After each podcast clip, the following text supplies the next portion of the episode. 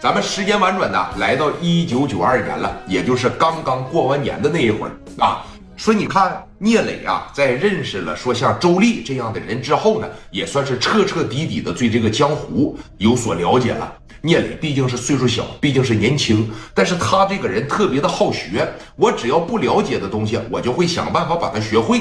那么你看，又认识了刘德明，在刘德明的点拨之下，聂磊对于未未来的规划呀。说也是有了一个非常好的规划，那就觉得我将来说有了钱以后怎么着？我将来是再有点钱了以后，我再成熟一点了以后，我怎么着？我是做大生意啊，我还是想办法往别的地方去转呢？当时就开始研究这些东西了。那但还是那么一句话，聂磊作为一个年轻人呐，毕竟说这个，哎，毕竟说这个，你看我不会去想那么多，他就乐咋咋地了，是不是？说日子呢，这么一天一天的过着，聂磊也是越来越大。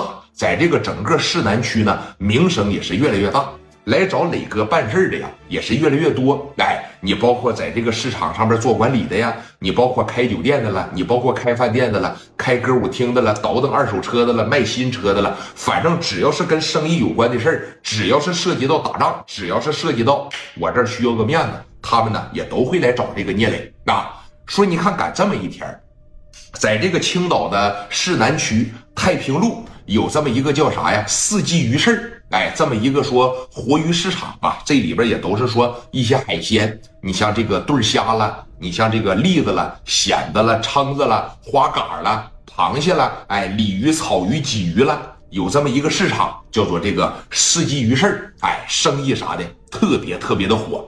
说你看看，咋的？一开始是谁给这个鱼市做着供应啊？是这个市南区当地的一个老板啊，姓冯，他给这个当地的鱼市做着供应。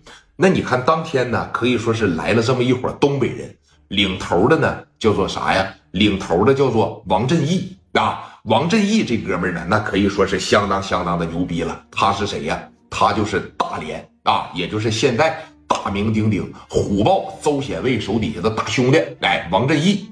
领着说得将近二十多个东北的兄弟来到了这个四季鱼市了，没有别的意思，就是欺行霸市来了，就是抢你买卖来了。哎，因为你看说大连那边也有鱼嘛，当然说他不能傻逼到从大连整鱼完事上青岛来卖，他现在在青岛已经谈下了一个鱼塘，那他已经承包下来了，现在就是没有销路，打算呢给这个四季鱼市啊做这个供应来了。那先是找到了这个冯老板。